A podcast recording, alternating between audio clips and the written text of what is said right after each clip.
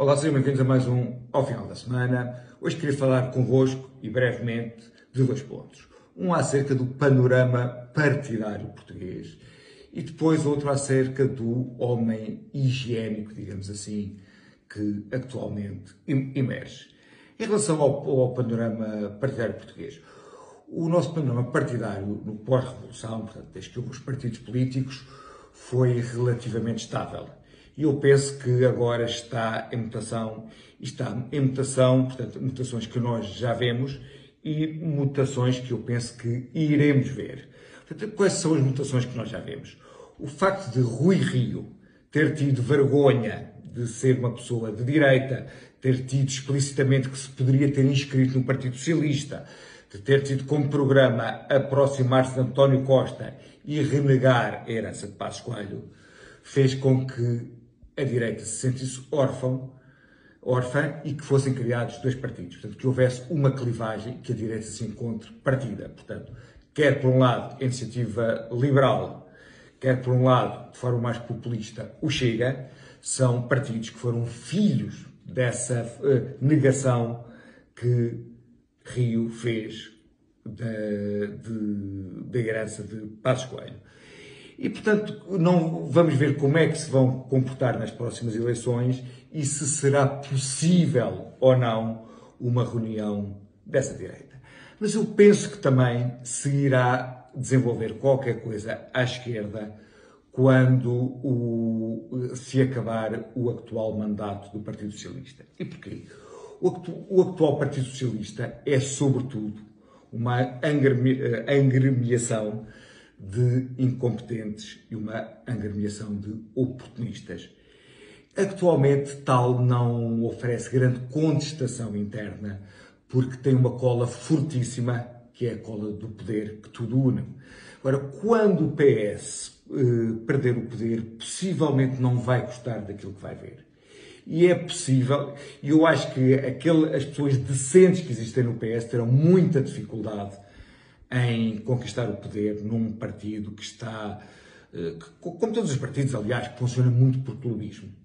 Agora, eu penso que é normal que haja uma cisão de, do PS de pessoas que recusam a mediocridade e o oportunismo que é a atual matriz do PS e pessoas de esquerda, de esquerda moderada, que procuram a decência. Portanto, eu penso que será interessante ver, por um lado, como é que uma direita partida se vai poder organizar e, por outro lado, qual vai ser a evolução de uma esquerda moderada. Já agora, eu também eu sou uma pessoa muito crítica em relação aos nossos políticos, no geral, mas eu acho que a, que a política é uma profissão muito nobre e era importante se criarem condições para atrair para a política os melhores, para não termos uma política de biltres como um Galamba ou de pessoas de manifesta incompetência como uma ministra eh, da Habitação. Quer dizer, era bom que a política tivesse essa capacidade de atrair os melhores enquanto servidores da pátria, enquanto servidores da, da pátria, de todos nós, do bem comum, era importante que isso se fizesse. Outro aspecto que eu também queria falar era acerca da sociedade higienista que emerge no mundo ocidental, ou seja, na Europa Ocidental e nos Estados Unidos e Canadá, em que o Estado quer proteger as pessoas. Isto a propósito da nova legislação do tabaco. Portanto, eu não fumo, nunca fumei, posso dizer como o Bill Clinton que fumei, mas não inalei, nem sequer sei travar o fumo. Agora, o Estado está a fazer uma legislação que é, que, digamos que persegue os fumadores. pode haver argumentos, por exemplo, não, os fumadores não poderem fumar em esplanadas.